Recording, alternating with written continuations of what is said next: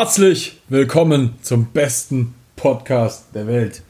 Herzlich willkommen zum Strength and Skills Podcast. Hier ist dein Lieblingshost Nick Tibusek und bei mir ist der Mann mit den größten Oberschenkeln der Welt, Sebastian Ehmann. Schön wär's, oder? ah. Ja, Sebastian ist, ihr, ihr, kennt, du, du, du kennst ihn wahrscheinlich von der Nutrition-Folge, die wir schon mal aufgenommen haben. Ja. Ähm, und wir sitzen heute hier zusammen und bequatschen einfach mal so eine Runde Training. Ähm, Basti ist mein Coach. Ähm, der zwingt mich zu, zu Dingen, die mir, die mir schmerzen. Aber er sorgt dafür, dass ich groß und stark werde und geil aussehe. Von daher ist es fair, würde ich sagen. Ja, du hast gerade eben oder vorhin haben wir ja drüber geredet, so was für dich in letzter Zeit äh, großen Input hatte, auch dass du das Gefühl hast, dass es richtig vorwärts geht. Magst mhm. du da selber so ein bisschen mal erzählen, was wir vielleicht auch geändert haben im Vergleich zu früher und wie das eigentlich, man muss auch sagen, es war eigentlich ja schon in gewisser Weise by accident. Ne? Also ist ja nicht so, dass wir jetzt mhm. gesagt haben, so äh, wir fanden jetzt genau den Approach, aber so wie er gerade ja ist, funktioniert er für dich sehr gut und extrem, ja. Ähm, ja, was sich einfach für dich verändert hat. Was eine sehr, sehr interessante Entwicklung jetzt war, über so gerade die letzten, eigentlich das gesamte Jahr 2020, kann man so sagen, mhm. war, ähm, wir haben eine Sache ganz massiv verändert. Also ich komme quasi selbst aus so einem Sets and Raps Hintergrund, was Calisthenics angeht, habe halt immer viel Volumen geballert und ich erinnere mich auch noch so an meine ersten Blöcke mhm. mit dir und wenn ich mir das heute angucke, habe ich keine Ahnung, wie ich das überlebt habe. So. ich selber, ja. Ich, so, ich, ich habe, ich weiß nicht, irgendwann haben wir mal darüber gesprochen, da habe ich, glaube ich, ich habe das nachgeguckt gehabt in dem in der Excel und da hatte ich irgendwie so 60, 70 Sätze Rücken. Herrlich. In der Woche. Ja. Wenn ich mir das heute angucke, so, boah. Ja. Das ist so ungefähr das Doppelte von dem, was du aus der wissenschaftlichen Sicht haben ja. solltest. Und, und, und, man muss dazu sagen, es hat ja funktioniert. Ja. Ich habe ja aus einer Bodybuilding-technischen Sicht einen ziemlich massiven Rücken. Ja. So. Und das ist aber was, was wir dieses Jahr komplett verändert haben. Und ich habe eigentlich im Training so wenig Volumen wie jemals zuvor. Und gleichzeitig habe ich das Gefühl, dass ich total krass wachse, ja. massiv stärker werde mhm. und ähm, ich gleichzeitig aber auch, obwohl ich jetzt gerade auch nicht tracke, ja. sondern wir die Ernährung so darüber halten, dass ich halt über die Jahre jetzt relativ viel Erfahrung zum Thema Nutrition gesammelt habe und natürlich auch einen gewissen Wissensstand habe, das macht halt schon natürlich auch einen mhm. relativ großen Faktor dann auch aus. Ja. Aber ich achte gerade nicht so stark auf meine Ernährung wie so die letzten drei Jahre eigentlich. Ja. Und trotzdem habe ich so meine Grundregeln. Ich schaue mal, dass ich möglichst viel Protein zu mir nehme, dass mhm. ich nicht so krass fettig esse und halt ähm, einigermaßen Carbs konsumiere. Funktioniert großartig. Ich schwank immer zwischen 98 und 100 eigentlich so ja. hin und her und ich bin lean. So. Und du fühlst dich gut auch. Oh, ich fühle mich mega gut. Ich habe Power im Training, alles ist geil. Hast du das Gefühl, du musst deinen Hunger unterdrücken gerade so oder? Gar nicht. Ich, Gar nicht. Meistens ist es eher so, dass ich mich tatsächlich auch öfter mal daran erinnern muss zu essen. Was zu essen, ja. Gerade vielleicht auch mal vom Training oder so, ne? Das, genau. Ja. Und das, das ist aber sowas, wo ich die Erfahrung, also das hätte ich nicht gedacht, dass es so gut für mich funktioniert, weil ich ja. immer gesagt hätte, ich bin jemand, der krass gut auf Volumen funktioniert. Mhm. Und wir quasi eigentlich jetzt gerade wir haben teilweise Trainingstage, da mache ich vier Übungen oder sowas. Ja. Was super wenig für mich ist, wenn man bedenkt, aus welchem Hintergrund ich komme, wo ich teilweise, ich weiß noch, in meinem ersten Blog, glaube ich, ich teilweise zwölf Übungen am Tag mhm. gehabt oder sowas. Was, was auch funktioniert ja, hat. Ja. Aber jetzt, zu dem Zeitpunkt, wo ich jetzt gerade stehe im Leben, funktioniert das verdammt gut. Ja. Was, glaube ich, auch ein bisschen damit zusammenhängt, dass der generelle Stress in meinem Leben ein anderer ist als zu der Zeit. Definitiv, ja. Und dein Körper verändert sich, du bist stärker geworden im Vergleich zu früher. Du hast mehr Trainingserfahrung wie früher. Mhm. Du hast mittlerweile auch ganz andere, zum Beispiel deine Beuge ist ja auch viel stärker geworden. Ich meine, früher, als du halt Kali oder aus dem Kali kamst, war das ja nicht so ein großer Faktor auch ne, in deinem Training so. Und da verändert sich ja auch einiges. Was ich nur witzig finde, ne, äh, du hast in die letzten Tage, habe ich auch gesehen, ähm, ordentlich Komplimente für deine Arme bekommen Äh, wie viele Arme trainierst du gerade? Null. ist halt super lustig. So, der, Amount of Volume, den, den, meine Arme abkriegen, ist eigentlich nur von Muscle-Ups, Chin-Ups und Dips so. Also ich ja. mache nichts an, an irgendwelchen Isolationsübungen oder so. Und ja. die wachsen halt gerade wie blöd so. Also ich habe ich bin ein bisschen, ich finde es ein bisschen geil. ja. Ist schon interessant zu sehen, finde ich, weil ich glaube, ähm, wenn man jetzt auch auf der Final Rap Competition war, so, ich mein, man sieht schon, ne, dass viele Kali-Athleten echt, also wenn man das jetzt mit einem Natural Bodybuilder oder sowas vergleicht, so was Arme oder sowas angeht, echt richtig stabil ausgestattet sind in den meisten Fällen. Ja. So, ja. Und die meisten, glaube ich, jetzt nicht äh, arschvoll ISOs knallen für die Arme, sondern halt primär halt, keine Ahnung, Pull-ups und Dips halt machen. Ähm, das ist interessant, weil ich mich persönlich dann auch schon mal so ein bisschen gefragt habe, wo das halt irgendwo so herkommt. Ne? Und ähm, wir hatten es gerade eben so, ich, eine Sache, die irgendwie viele gute Calisthenics-Athleten vereint, ist so ein richtig stabiler Schultergürtel. Und ich merke das auch selber gerade bei mir im Training, seitdem der Schultergürtel bei mir immer stabiler wird, ich auch ganz anders in der Lage bin, meine Arme zu benutzen in einem Pull sozusagen. Ja. Also ich bin jetzt in der Lage dazu, meinen Rücken mehr zu benutzen, meine Arme zu benutzen. Dadurch wird mein Pull insgesamt stärker. Aber dadurch benutze ich alles auch mehr und sozusagen das effektive Armvolumen steigt dann auch für die Muskelgruppen sozusagen. 100%. Was bei mir übrigens früher, muss man sagen, zum Beispiel, ich habe relativ früh einen sehr, sehr starken Rücken bekommen, sehr stark. Ja. Ähm, aber nie das Gefühl gehabt, dass wenn ich Rücken trainiert habe, dass auch nur in irgendeinem Maß meine Arme groß stimuliert werden. Und einer der größten Fehler, die ich am Anfang meiner Trainingszeit gemacht habe, war ziemlich wenig Arme zu trainieren, weil immer mir gesagt wurde, passives Armvolumen überdrücken und ziehen reicht aus. Das war bei mir aber damals nicht so, weil ich habe irgendwie intuitiv sehr wenig aus meinen Armen gemacht, ja. Und jetzt zuletzt, wo ähm, also bei mir sind dann, also um auch nochmal auf alte Approaches zurückzukommen, ich habe dann eine Zeit lang, so die letzten drei, vier Jahre, extrem viel Arme trainiert und es hat meinen Arm auch sehr gut getan. Also die sind dann faktisch von nicht auf Arme zu, geworden, also von gar keinen Arm zu Arm halt. Und jetzt zuletzt, wo ich mit dem Kali auch so einen stabileren Schultergürtel bekommen habe, ich in der Lage bin, anders auch meine Arme zu benutzen. Gerade beim Ziehen ist es gefühlt sehr stark der Fall. So beim Drücken hat sich nicht so viel verändert, aber beim Ziehen ist es sehr stark der Fall. Ähm, bin ich in der Lage, mein äh, ISO-Armvolumen auch massiv runterzuschrauben und meine Arme wachsen auch besser denn je gerade. Und super interessant. das ist super interessant, weil ähm, jetzt ja auch bei dir, ich meine, ähm, ja, die Entwicklung einfach bei dir im Endeffekt auf einer gewissen Art und Weise in einer weiteren Form genau dieselbe ist. Ne? Also ja. deine Arme, würde ich auch behaupten, so erfahrungstechnisch, über was wir geredet haben, sind mehr als ausgelastet von deinem Training. So. 100%. Wenn, dann hast du sogar eher Problemchen, weil hier und da mal was Faxen macht oder so oder dein Trizeps eine halbe Lebenskrise hat durch Dips oder sowas. Ähm, aber die wachsen auch, ähm, auch besser denn je und ich glaube, alles, was wir jetzt dazu, dazu addieren würden jetzt, ich meine, du bist halt auch beim Ziehen und beim Drücken tendenziell sogar jemand, der sehr stark seine Arme benutzt. Ne? Also beim Dippen war es ja immer so ein Ding, dass wir geguckt haben, wie kriegen wir die Brust rein und nicht, wie kriegen wir noch mehr den Trizeps rein. Ja. Ähm, aber dadurch wäre jetzt zum Beispiel in deinem Fall wirklich, glaube ich, das, da, das dazu addieren von äh, so ISO-Volumen oder so eher vielleicht sogar mittlerweile kontraproduktiv oder zumindest nicht ein großer Mehrwert, sagen ja. wir mal so. Zumindest zum jetzigen Zeitpunkt. Ich meine, ja. das, das, kann ja jetzt auch. Sagt niemals nie so, ja. Genau. Aber gerade auch mit dem, was du an Zeit zur Verfügung hast, vielleicht und so, ist mhm. es ähm, super erstaunlich für mich einfach zu sehen, wie sich der Körper so, wie sich der Körper so entwickelt. Ja. Aber das ist generell so eine, so eine Entwicklung, die ich ähm, auch bei, bei, relativ vielen Athleten von uns jetzt auch so sehe, dass ähm, ich von einem sehr hohen Trainingsvolumen teilweise wirklich auf ein relativ niedriges für diese Verhältnisse gehe und das sehr gut funktioniert. Und nicht nur im Oberkörper, mhm. sondern oftmals auch, gerade auch im Unterkörper.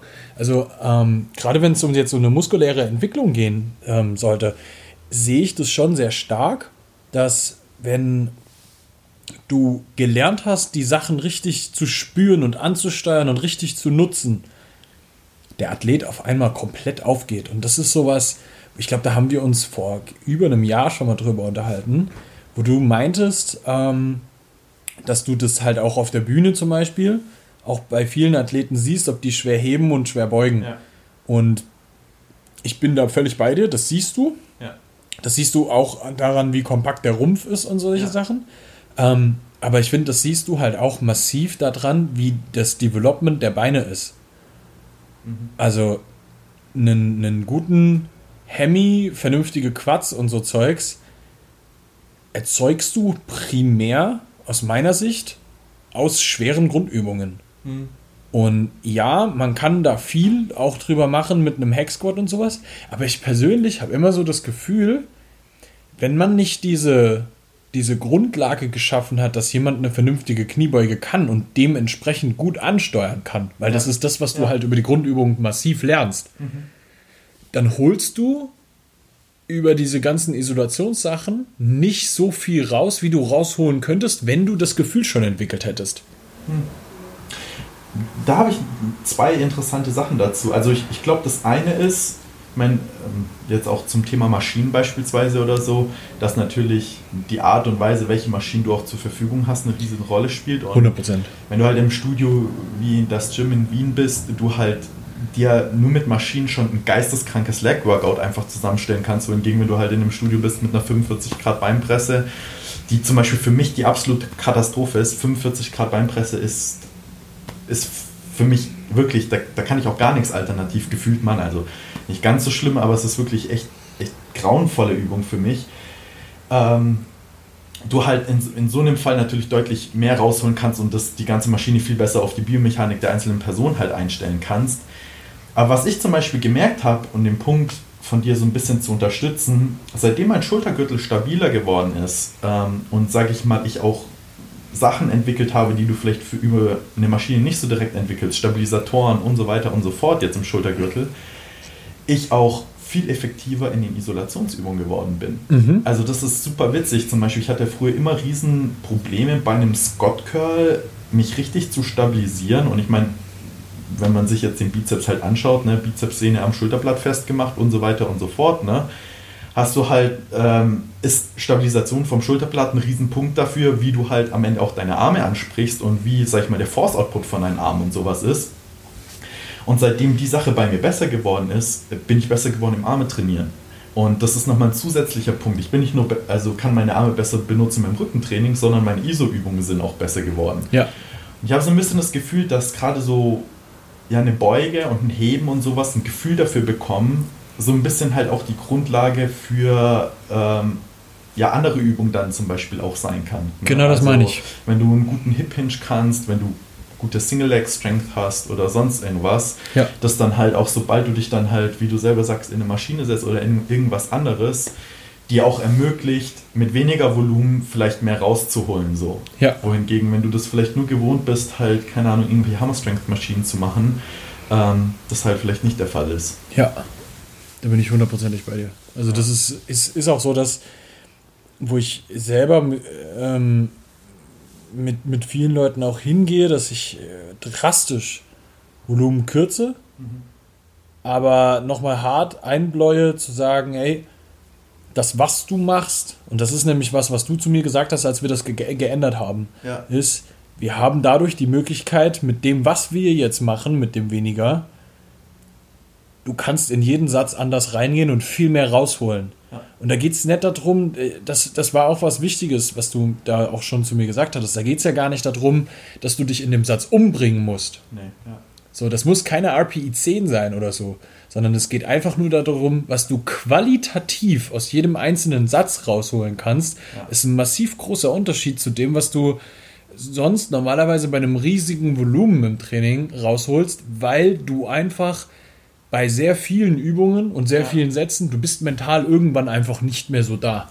Du weißt ja auch, wenn du irgendwie, keine Ahnung, dann weißt du, okay, ich muss dann und dann nicht aus dem Laden raus sein. Jetzt beispielsweise in deinem Fall, wenn du noch viel zu tun hast, ja. ja. Du siehst viel Übung und dann wird das halt so schnell, schnell durchgeschallert, ne. Ist, ja, ist halt nicht optimal manchmal, ne. Also dann 100%. wird halt schnell noch die, die, die Curls irgendwie reingeschoben oder sonst irgendwas. Ähm, und wenn du da halt irgendwie die Zeit wirklich konzentriert für deine Übung hast, ähm, und mit einer höheren Bewegungsqualität ausführst, mit einer besseren Konzentration und so weiter, ähm, hast du da meistens wahrscheinlich dann mehr davon. Ja. Ähm, das Interessante oder ein Punkt muss man halt sagen in dem Kontext ist, wenn du ein höheres Volumen hast, ähm, also zum Beispiel, wenn du jetzt eine Übung hast, die vielleicht nur kleine Bereiche tangiert jetzt beispielsweise, ja, also du hast irgendwie überlebt nur irgendwie die Peak Contraction und halt irgendwie die obere Brust, die, die spezielle Übung, von der wir jetzt nicht sagen, welche sie ist, ja. Das sind natürlich Sachen, die kannst du dir viel eher leisten, wenn du halt noch eine große Anzahl an Trainingsvolumen hast und beispielsweise auch ähm, einfach viel mehr Übungsslots zur Verfügung. Ne? Weil sobald du halt anfängst, so einen Approach zu fahren, dass du sagst, okay, ich habe weniger Übungen, ähm, und die müssen auch effektiv sein, ist halt so Übungsauswahl ein viel, viel größeres Gut. Ne? Weil du kannst es dir ja. viel weniger leisten, zum Beispiel dann halt auch eine Pull-Übung mit reinzunehmen, die vielleicht nur kleine Aspekte hittet oder so, oder nur kleine Bereiche überlädt, oder die beispielsweise ja vielleicht auch nicht optimal für dich ist. Wohingegen, wenn du halt fünf Pull-Übungen hast, kannst du auch eine Übung nehmen, die, was heißt nicht optimal, du willst natürlich keine Übung reinnehmen, die für dich Nonsens ist, also die keinen Sinn bringt, aber wo du sagst, okay, in den Bereichen tut die mir irgendwie gut so, ja, und dann kannst du da vielleicht 15 Minuten für investieren. Aber wenn du halt irgendwie, keine Ahnung, ein oder zwei Pull-Übungen für dich an dem Tag halt hast und die beiden Übungen, die müssen dann, die müssen dann halt sitzen und die müssen halt passen so, ja, weil wenn du dann halt merkst, okay, die Übung ist eher so eine halbe Spielerei vielleicht so gefühlt, das geht dann halt dann nicht mehr, weil dann sinkt für dich halt dein effektiver, effektives Trainingsvolumen, dein effektiver Trainingsstress halt enorm in dem Moment. Ja. Aber das ist halt auch sowas, was man halt im Laufe der Zeit vielleicht auch lernt, wenn man viel Volumen gemacht hat, dass man halt so weiß, so, das sind meine Go-To-Übungen. So, ja? Also zum Beispiel so, keine Ahnung, wie für mich so, ich würde zum Beispiel, wenn ich wenig, wenig Trainingsvolumen fahre, würde ich nie auf die Idee kommen, mir eine 45 Grad Beinpresse zu programmen. Ja? Wohingegen ich vielleicht in einem gewissen Kontext schon sagen kann, das hat vielleicht seine Berechtigung, so manchmal, ja, auch wenn ich die Übung wirklich hasse, so, wäre das halt was, was ich in so einem Kontext mir nie programmen würde. Ja, ja, ja eh nicht. Genau, wohingegen ich halt weiß, keine Ahnung, Bulgarian Split Squat dafür und die Bench-Variation dafür und die Überkopf-Variation dafür, da ich ganz genau weiß, ich kann die Übungen halt mit reinnehmen, die sind von vorne bis hinten, von Anfang bis Ende für mich eine super Übung. Ja. Und dann weißt du halt auch so, das sind halt auch, wenn ich die Übung qualitativ ausführe, halt ähm, Go-To-Übungen, die halt vom Trainingsstress von einem halt für mich dann in dem Kontext optimal halt sind. 100 Prozent. Und bei dir ist es halt klar, ich meine, ein Chin-Up oder ein Dip oder so ist halt einfach äh, eine exzellente Pull- und Push-Übung für dich in jeglichem Belang. Also ja. für Trizeps, Brust, Lat, Arm, ja. sonst irgendwas. Ähm, und da braucht es dann halt auch nicht mehr so viel dazu addiert. Ne? Halt eine, ja. eine Ruderübung mal oder so. Bisschen halt was für die Sachen, die halt sonst wegfallen. Ähm, ja. Genau. Wo, wobei das auch ein bisschen damit zusammenhängt, halt auch einfach, dass ich in dem Falle jetzt so ähm, auch mittlerweile auf einem ganz anderen Level äh, angekommen bin, was meine persönliche Bewegungsqualität für sowas angeht. Und das ist was, was ähm, viel auch echt ganz krass, wirklich krass unterschätzt wird, wie viel Bewegungsqualität auch ausmachen kann bei sowas. Und ähm, das merke ich beispielsweise bei den Dips ganz krass. Ja. Ich habe ähm, mein, mein, mein Dip, meine Dip-Technik ja massiv umgestellt mittlerweile. Ja. Das ist eine ganz, ein ganz anderer Dip mittlerweile. Und ich habe Jahre, und das hast du sehr oft im, im Kali-Bereich so, mhm. dass Leute Jahre ihres Lebens auch, auch durchaus schwer gedippt haben aber nie ihre Brust reinkriegen, sondern immer alles nur aus dem Trizeps machen. Mhm. Und das siehst du im Kali eh viel. Die Leute haben dicke, fette Trizeps. Mhm. So. Aber oft eine unterdevelopte Brust. Obwohl wir so viel pushen, was halt daher kommt, dass dann irgendwann so dieses Ding ähm, in die Köpfe der Leute so reingebläut wurde, so ähnlich wie früher immer gesagt wurde, keine Knie vor die, über die Zehenspitzen, gab es eine Zeit lang so, du musst die Ellenbogen nah am Körper halten bei, bei Push-Ups und so Sachen. Ja. Und dadurch haben halt super viele Leute eine Technik entwickelt, die sehr trizepslastig wird in Druckbewegungen. Und die auch erstmal schwer ist, dann wieder rauszukriegen, oder? Genau das. Und für mich war das auch am Anfang, gerade was die Brust jetzt angeht, total ekelhaft, die Ellenbogen ein Stückchen weiter rauszustellen, so einen Ticken mehr Innenrotation dadurch zu haben ja. und dann die Brust mal richtig zu benutzen, weil die das gar nicht kannte. Ich ja. habe so viel Muskelkater gehabt in der Brust. So, und das, das war ein Riesenproblem für mich, weil ich den Impact nicht kannte. So, ich erinnere mich ziemlich genau, jetzt vor einem Jahr habe ich meinen letzten Volumenblock damals beendet mhm. gehabt Und ich weiß, dass meine linke Brust komplett hin war. Ja. Die war so erledigt, ähm, weil die dieses Brustvolumen durch die Technikveränderungen, die dann langsam reinkamen, so kannte die nicht. Plus wir haben ein relativ hohes Brustvolumen auch gehabt zu dem Zeitpunkt. Ja. Und dann äh, so rückblickend gedacht äh, gesehen jetzt so, ähm, hätte ich mich teilweise bei manchen Übungen, zum Beispiel so einem Schrägbankdrücken, ein bisschen mehr zurückhalten müssen, mhm. um die Brust nicht so zu, zu, so, zu zerschreddern. Ja. So, und ähm, ich meine, eine Sache, die man zum Beispiel halt sagen muss, ist auch, ähm, wenn man sich jetzt zum Beispiel diese unterschiedlichen Approaches so ein bisschen anguckt, ich glaube, das kannte jeder, der auch vielleicht mal angefangen hat zu trainieren früher und dann vielleicht auch noch keine optimale Technik hatte und eben wenig von diesen Go-To-Übungen hatte, die halt so alles relativ nice für einen hitten dass es halt oftmals so war, wenn du halt vier Beinübungen hast und eine lief halt mal scheiße, so man hat wirklich das Gefühl gehabt, es war nicht so nice. Du hattest halt immer noch drei Übungen, um das sozusagen wieder reinzuholen, ja. Also da hast irgendwie eine Übung gemacht, hast gemerkt, irgendwie ging die mir halt nur auf den Arsch oder sonst irgendwas. Wenn du halt vier Unterkörper-Push-Übungen gemacht hast, war am Ende halt der Unterkörper trotzdem platt so. Und ich erinnere mich auch noch damals, ich habe eine Zeit lang mal ganz am Anfang von meiner Trainings Karriere auch mal viel mit so High-Intensity-Training rum experimentiert, also so auch Richtung von Dorian Yates, Mike Menzer und sowas. Und eine Sache war halt einfach, A, du hattest sau wenig Sätze und du hattest halt übelst wenig Übungen, also bei Yates weniger wie jetzt beispielsweise bei Menzer, aber da war halt das Problem, dass wenn halt irgendwann mal was nicht gepasst hat, warst du so frustriert, ja, weil du halt einfach gemerkt mhm. hast, so, okay, mir ist jetzt die Chance verwehrt, nochmal wirklich irgendwie die, die Muskeln halt richtig zu hitten. Oder, aber irgendwie, ich habe gerade alles nur aus dem Trizeps gemacht oder ich habe gerade alles nur aus der Schulter gemacht oder sonst irgendwas. Und das ist halt dieses so, ich kon, kann mit wenig Übungen richtig nice, sag ich mal, meinen ganzen Körper zu legen, mit viel Qualität das machen. Ja. Etwas halt auch ist, was so mit steigender Trainingserfahrung einfach so ein bisschen kommt. Ne? Also wie jetzt beispielsweise bei dir mit dem Dip, so wenn du vielleicht früher für die also für deinen Oberkörper-Push halt nur gedippt hättest, wäre das vielleicht halt für deine Brust oder auch im Bodybuilding-Sinn halt nicht so nice gewesen. Ja. Wohingegen man vielleicht mittlerweile sagen kann, das kann man mittlerweile immer mehr halt machen, mhm. weil du halt einfach, wenn du halt dippst, mittlerweile halt aus allem halt richtig dippst, so, ja, was halt für die, für die, sag ich mal, für, für deinen Oberkörper-Push-Muskeln halt wichtig ist. 100 Prozent. Und ich erinnere mich wirklich noch an Einheiten vor fünf Jahren oder so, wo ich halt mal wirklich weniger Übungen auch hatte, wo ich halt wirklich frustriert aus dem Training gegangen bin, weil ich gemerkt habe, es war halt, es hat nicht alles komplett abgedeckt, ja. Und das war halt sowas von diesem High-Volume-Approach irgendwann mal, wenn so, da bin ich halt aus dem Training gegangen und ich wusste halt so, na gut, jetzt ist halt wirklich alles platt so, ja. Da war vielleicht auch viel unnötiges Volumen, sag ich mal, am Ende dabei, aber es war halt auch, ähm, dann komplett stimuliert, sage ich mal, ja. Ja, ja, ja. Und das hat sich für mich, muss ich sagen, damals besser angefühlt, wie rauszugehen, zu wissen, oh, ich habe gerade irgendwie das nicht richtig gehittet, das nicht richtig gehittet und das nicht richtig gehittet. Wohingegen sich das jetzt halt teilweise, wenn du dann sagst, okay, ich, in deinem Fall, ich gehe so ein bisschen zurück mit dem Volumen, habe die paar Go-To-Übungen, die wirklich funktionieren, das fühlt sich eher so ein bisschen an, als ob man jetzt zu so einem Art Chirurg geworden ist. Ja? Du hast halt die paar Übungen, die mhm. funktionieren richtig, da knallst du deine Kapazität an Stress, die du irgendwo hast, richtig rein und kommst halt raus, weißt, okay, alles ist irgendwie gefühlt im Arsch, was ich im Arsch haben will. Und die zwei Stunden oder zweieinhalb Stunden, die ich gerade im Training war, die waren einfach exzellent investierte zweieinhalb Stunden. So. Ja.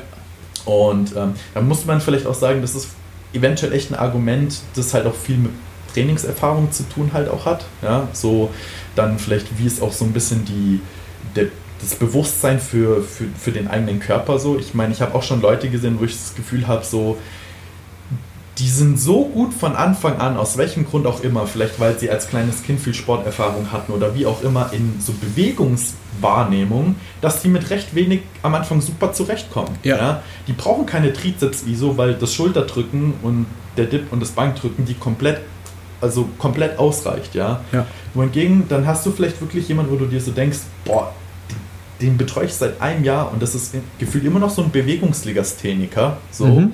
dass halt so jemand vielleicht wirklich mehr von so Variantenreichtum im Pro Programming profitiert, weil sonst einfach Gangs auf, auf dem Tisch bleiben, ja, ja, so, ja. weil er halt einfach ähm, nicht richtig seinen Trizeps benutzt und selbst wenn du es ihm anregst, das, so funktioniert es halt einfach nicht, ne?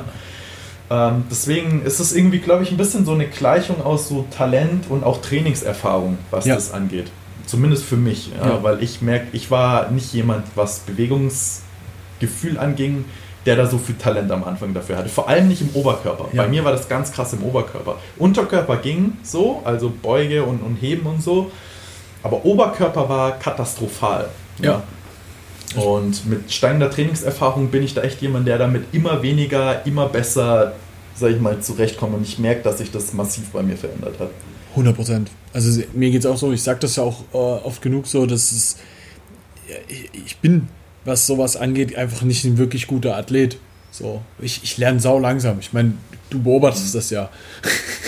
Du, ich komme komm aus derselben Position. Eben, das, ne? das ist so witzig, weil mein, zum Beispiel mein Sumo-Heben ist super stark. Oder was ist super stark? Aber mein Sumo-Heben ist stark, ja. Und wenn viele Leute sehen würden, wie meine Anfänge im Sumo-Heben waren, äh, ich glaube, ich habe bisher keinen Athleten, der so beschissene Anfänge hatte wie ich.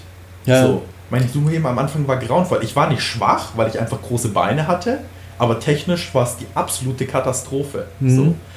Und bis ich mal, das hat sehr, sehr viel Frustration bei mir und beim Coach, glaube ich, damals gebraucht, bis ich wirklich in der Lage war, einigermaßen korrekt mein Sumo zu ziehen. Ne? Und dann hast du halt echt Leute, die stellst du hin und du sagst ihnen ganz genau, hm, stell dich ein bisschen breiter, öffne die Hüfte so, halt sie ein bisschen höher und bumst in die richtigen Position. Ja? Und damit war ich zum Beispiel nie gesegnet, sage ich mal, von Anfang an. Ja, wobei das auch äh, meiner Meinung nach viel darauf ankommt, inwieweit, und da will ich jetzt auch niemanden schlecht reden, ähm, aber inwieweit du gut cueen kannst. Mhm. Wenn man, wenn man diese, diese, diese, die Art of Communication in dem Moment so gut beherrscht und verstanden hat, dass du verschiedene Ansätze für jemanden nutzen musst, um am Ende genau diesen richtigen Kommunikationsweg für ihn einzuschlagen, ähm, da kannst du so fast so verdammt viel rausholen. So. Ähm, wo ich das halt echt bei, bei manchen Leuten so, ich, ich merke es immer bei meinem kleinen Bruder. Mhm. So. Ähm, warum auch immer, klar, ne, großer Bruder, kleiner Bruder, wir können halt miteinander kommunizieren, weil wir das schon unser Leben lang tun. Aber ich weiß, was ich ihm sagen muss, damit er Dinge versteht. Mhm. So, und der versteht, wenn ich ihm was sage, Dinge innerhalb von, von zwei Minuten. Mhm. So, der, wenn ich dem irgendwas Technisches sage, der kriegt von mir eine ganz kurze Sprachnachricht, die geht vielleicht nicht mal 30 Sekunden und er hat instant eine gute Technik in seinen Sachen. Ja. Und, und da merke ich halt einfach so, okay, wenn du weißt, wie jemand tickt, wie du mit dem da auch reden musst, ähm, dann, dann kannst du da unfassbar viel schon sehr, sehr schnell auch rausholen. Ja. Aber dafür musst du die Person halt kennen und das ist das, was dann halt oftmals so einen Moment dauert, weil wenn du jetzt einen Athleten reinbekommst, so, du weißt ja nicht, wie, wie der tickt. So, das ist wie in der Schule früher mit, mit Mathe oder sowas. Ja. Mit dem einen Mathelehrer hast du es mega gut verstanden. Nächstes Jahr neuer Mathelehrer, du verstehst nichts mehr, obwohl es die gleichen Themen vielleicht sind. So. Ja. Ich finde bei Qn, das ist ein super interessantes Thema mit Qn. Da habe ich auch extrem viel durch, weil ich früher jemand war, der hat gefühlt äh, ja, einen Rechenprozess gemacht aus den einzelnen Lifts, also so, mhm. so ähm, bei mir. Ich habe mich da auch früher mal viel mit der Sinja drüber unterhalten, weil sie auch so ein, ein Lifter ist, der Sachen teilweise ins extreme Detail auseinanderbricht, so für mhm. sich selber auch. Und mir ist auch aufgefallen, und da hast du gerade das Richtige gesagt, gutes Qn. Man kann bei Qn so viel falsch machen. Und ich bin mittlerweile echt auch so an dem Punkt, wo du sagst so, Du kannst mit einem richtigen Cue bei einem Lifter so extrem viel bewirken, aber gleichzeitig mit einem schlechten Cue auch so viel Schlechtes anrichten.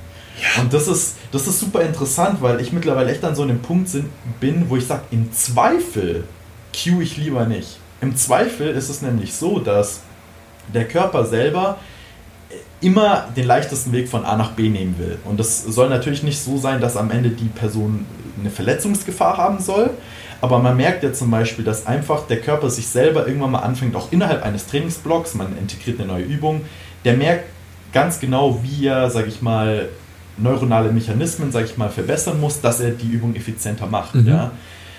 Und oft ist es so, wenn man ihn einfach mal sein lässt und ihm nichts gibt, wirst du merken, dass sich Bewegungsqualität bei den meisten Leuten einfach verbessert. Und zwar auf eine Art und Weise, die für ihren Körper auch gut ist. Ja? Mhm. So, der Körper wird nicht selber anfangen, sich unnötig Scheiße zu machen. So.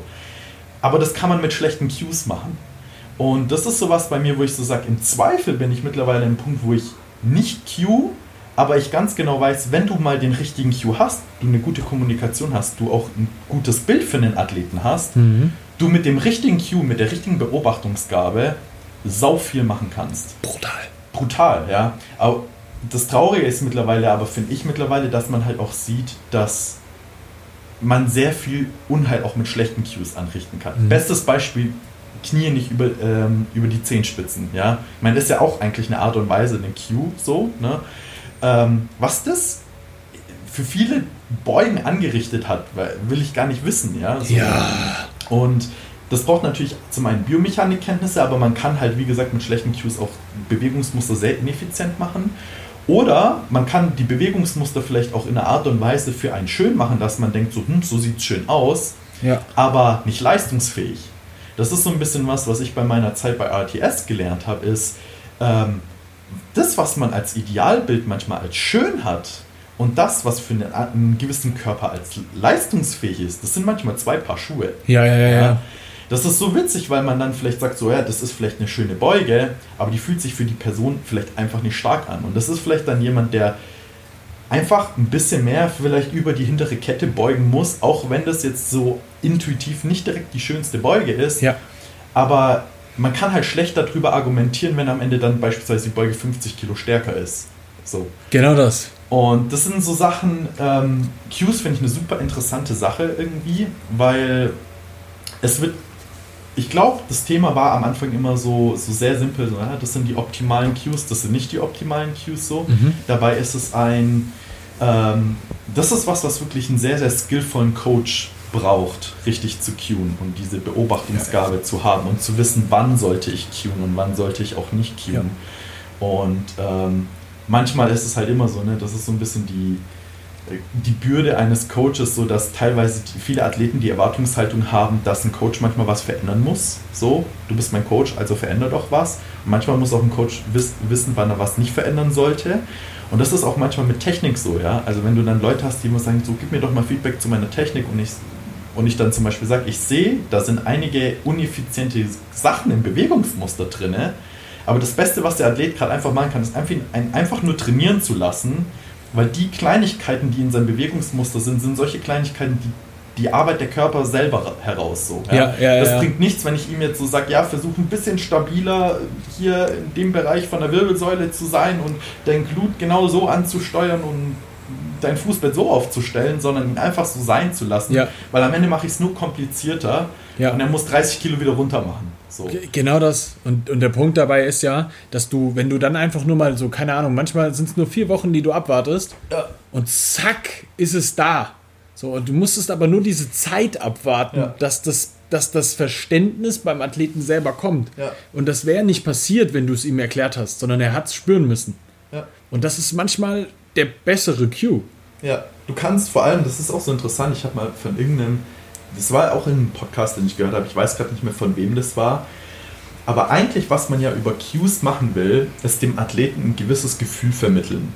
Ein Gefühl, wie beispielsweise, wenn er jetzt was macht, wie sich das anfühlen soll. Das Interessante ist, wenn du zum Beispiel sowas Cues wie Knees Out bei der Beuge. Ja. Das kann für die eine Person ein super Cue sein, weil das ein gewisses Gefühl vermittelt, wie sie beugen soll. Ja? Das kann für die andere Person aber total grauenvoll sein. Und das Interessante ist im Endeffekt, was man eigentlich will, wenn du einmal dieses Gefühl hast, zum Beispiel, du hast einen Athleten an einen Punkt gebracht, wo er eine gewisse Bewegung hat mit einem gewissen Bewegungsgefühl, dann weiß der Athlet sofort, dass solange dieses Gefühl nicht da ist, beispielsweise beim Warm-up oder sonst irgendwas, die Beuge nicht so ist, wie sie sein soll. Und manchmal kann es sein, dass er ganz genau weiß, ah, ich sollte diesen Cue heranziehen, damit ich in dieses Gefühl wieder hereinkomme. Ja. Aber das Problem ist, dass, und das ist zum Beispiel was, so Thema Overcuing, auch im Sinne von, du kannst ein Cue dir so lange in den Kopf rufen, bis es am Ende komplett beschissen aussieht. Du kannst so lange Knees Out sagen, bis der Athlet irgendwann mal am Ende nur noch aus der Fußaußenkante, sage ich mal, beugt, so, ja. Mhm. Das würde nicht passieren, wenn man sozusagen den Athleten so ein bisschen halt auf ein gewiss, gewisses Gefühl hinbringt und nicht sozusagen, dass der, der Cue die Basis ist. Ja. ja. Weil das ultimative Ziel sollte sein, dass der Athlet sich nur noch auf dieses Bewegungsgefühl verlassen kann. Ja. Und so ist zum Beispiel bei mir mittlerweile die Beuge. Ich cue meine Beuge nicht mehr. Also ja. bei mir ist es so ganz genauso, ich laufe raus und ich weiß nur so, das fühlt sich in dem Bereich nicht gut an. Ja? Und dann weiß ich, dann probiere ich ein bisschen rum, weil ich weiß, an den und den Faktoren könnte es liegen. Und dann laufe ich die nächste Warm-Up-Beuge raus, die nächste und dann weiß ich so, ah, jetzt hast du es wieder. Ja? Ja, ja, ja? Und ich weiß, dass wenn ich jetzt ein Video machen würde, würde es sich gut anfühlen. Ja. Ich bin halt an dem Punkt hingekommen durch jahrelanges Cueen. Und aber der, das Ziel sollte nicht sein, immer mehr Cues hinzuzufügen. Sondern eigentlich möglichst wenige. Ja, sondern das ultimative Ziel sollte eigentlich sein, irgendwann mal am Ende keine Cues mehr zu brauchen. Genau das. Und das ist, finde ich, die Kunst, weil ja, es ist, es ist halt einfach nicht leicht. Und ich glaube, bei vielen Leuten ist so ein bisschen im Kopf so, irgendwann mal, irgendwann machst du eine Bewegung. Ich war auch an dem Punkt, wo du am Ende auf 10 Cues achtest. Rechter Brustkorb hoch, strecken, äh, Hüfte in die Position bringen, dies, das sowieso, ja. Ja, ja, und ja. eigentlich sagt dir dein Körper in dem Moment, nee, mach das nicht, das fühlt sich nicht gut an, aber trotzdem machst du es, ja, ja, weil ja, du so versessen an diese Cues festhältst. Das, also, wo ich das ganz krass gemerkt habe, war so ein, äh, das Knees-Out-Ding ist zum Beispiel sowas. Ja, bei mir auch bis ich irgendwann mal gecheckt habe, dass meine Knie, wenn ich unten wieder rausdrücke, aus ja. dem Loch wieder rauskomme, dass die automatisch ein bisschen nach innen kommen werden, weil meine Adduktoren da unten feuern. Ja. Der, der, Adduktor Magnus, der macht das, der holt dich aber auch aus dem Loch unten raus. Ja. Wenn der kontrahiert, kommen deine Knie leicht, leicht zusammen. Er ist aber in dem Moment in seiner Funktion als Hüftstrecker unterwegs. So. Und wenn du das mal verstanden hast, und je, je, mehr ich gecued habe, Knees out, desto schwächer wurde ich. Ja. Weißt, so. Ja. So, du bist dann unten reingesungen und hast das Gefühl, du sitzt, du bist einfach nur noch schwach aus dem Loch raus. Ja, so. und, und das bist du, weil du hast dir nämlich gerade deine Chance genutzt, äh, genommen, genau. das zu nutzen, was du nutzen müsstest, um da rauszukommen, weil das ist der, der dich rausholt. Genau, und wenn du dich in gewisser Weise vielleicht auf dein Gefühl verlassen hättest in dem Moment, dein Gefühl, das dir sagt so, hey, mach dir mal nicht so viel Gedanken gerade über deine Knie. Ich weiß selber, wie ich hier aus dem Loch rauskomme. Ja. Das sind dann genau nämlich auch die interessanten Momente, wo man so irgendwie drei Arbeitssätze beugt und beim vierten weiß man, wenn ich jetzt nochmal zehn, man macht aus irgendeinem dummen Grund, macht man nochmal zehn drauf, obwohl alle drei Sätze schwer waren. Ja, so. Ja. Und dann machst du den, halbst dich auf und beugst einfach ohne groß in dem Satz über Cues nachzudenken. Und genau. auf einmal war es der beste und der leichteste Satz. Und das ist genau in dem Moment, weil solche Cues dann weggefallen sind. Hundertprozentig. Und man sich aufs Bewegungsgefühl verlässt. Ja. So. Und das ist so das beste Beispiel dafür, wie man sich Sachen auch kaputt cuen kann. Ja, ja, ja. ja. Das ist sowas, das habe ich in der, in der Vorbereitung jetzt für den, für den letzten Wettkampf ganz stark gemerkt. So. Hm. Wenn ich mich zu sehr darauf konzentriert habe, das und das muss so und so passieren, ja. dann, dann war es scheiße.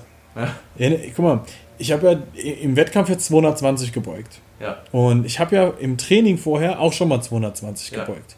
Die waren so hässlich und scheiße. Erinnerst du dich an das Video? Ja.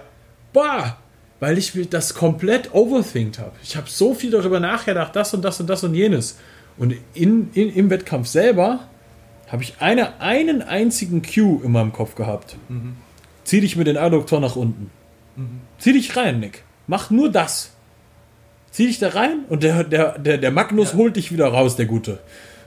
Und das hat er gemacht. Das sind so Sachen, wo man halt so weiß, man hat vielleicht ein Go-To-Cue, weil man die Sachen wirklich immer da schludrig ist oder so. Weiß, keine Ahnung, vielleicht dann auch Core Tightness, dass man sagt, so brace so hart wie du kannst oder mach dies und das. Das ist auch so was, wo ich sage, so, hm, das, da weiß man so, das, ist, das funktioniert gut, das ist dann auch in der Competition dann irgendwie, weiß ich nicht, was, woran man sich erinnern kann, so, mhm. ja. Ähm, aber das ist das beste Beispiel dafür. Hundertprozentig. Und ich würde sagen, das waren so die wichtigen Punkte, die man jetzt gerade mal so mitnehmen kann. Voll. Weil Volumen ist nicht alles, Bewegungsqualität ist super wichtig, finde die richtigen Cues für dich am Ende. Ähm, und achte Weniger ist manchmal mehr. Genau. Der und, dumme Spruch. Ne? Und Qualität ist, ist the key. That's it. Das hat mir gefallen. Mir auch. Wenn man, wenn man von dir ein bisschen Qualität lernen will, wo erreicht man dich am besten? Am besten eigentlich über Instagram. Dominate underscore science underscore passion. Perfekt. Mich erreicht ihr unter Nick underscore Tibu. Und wir wünschen euch einen fantastischen, gainreichen Tag. Wachst gut und werdet stark. So ist es.